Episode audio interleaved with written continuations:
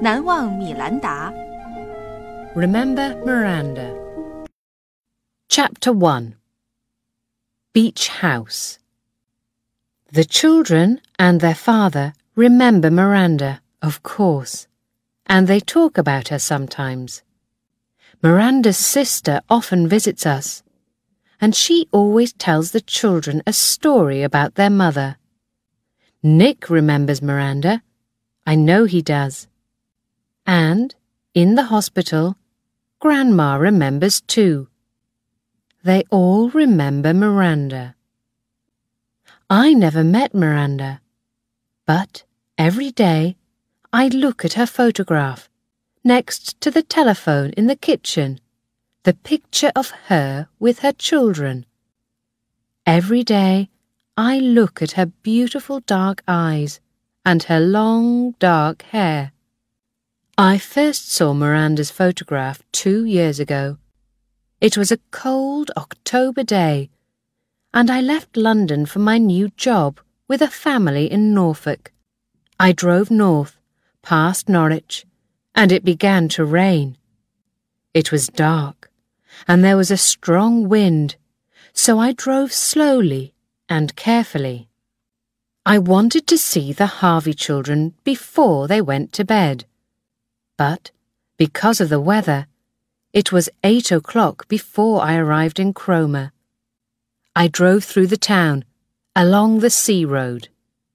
Suddenly, I stopped. There was a tree across the road. I got out of my car. It was a big tree, and I couldn't move it. Just then, a car drove up behind me, and a man got out. What's the matter? Oh, a tree across the road. He was a tall man, about thirty years old. Where are you going? he asked. Not far, I said. It's a house along this road, near the sea. It's called Beach House. Oh, I know Beach House, the man said. It's the last house along this road. But you can't drive there tonight with this tree across the road. He stopped for a minute. I'm Nick Watson, and I live at the farm along the road. We can go back to my house and then walk across the fields to Beach House. Are you visiting for the weekend? No, no. I'm going to work in the house and look after Mr. Harvey's children. Their mother died two years ago, and their grandmother has arthritis in her legs and can't walk much now. So I'm going to look after the children and the house, I told him. I met old Mrs. Harvey in London six weeks ago, and she gave me the job. Do you know the Harveys? The man laughed. His laugh was warm and friendly. Oh, yes, I know them, he said. We drove back down the road and into the farm. Then we walked across the fields. It was dark and windy and cold.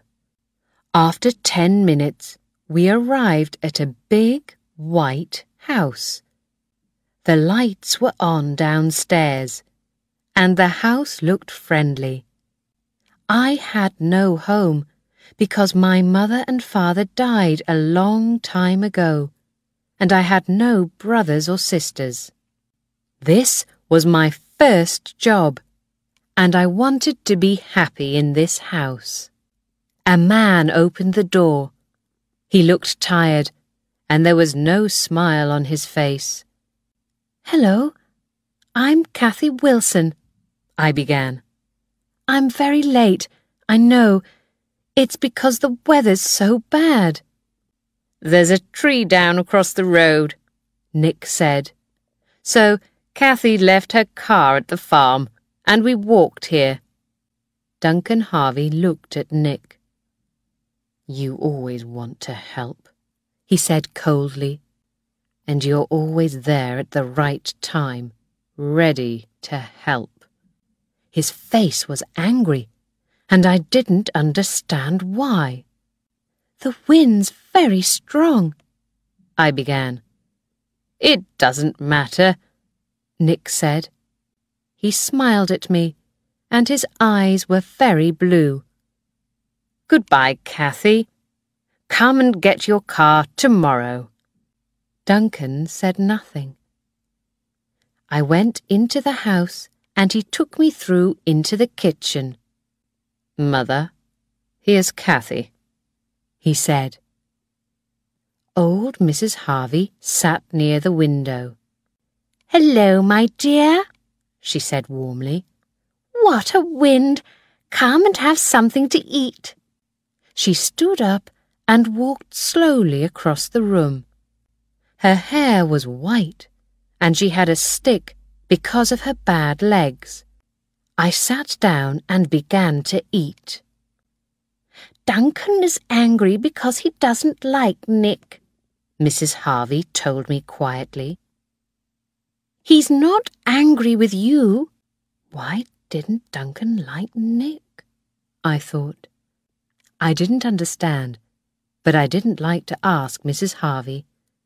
The next morning I met the children. Tim was five years old. He ran up and down the garden with a football. Susan was seven years old. A quiet little girl with big brown eyes. She watched me carefully, but she didn't smile. The weather changed and the sun was warm.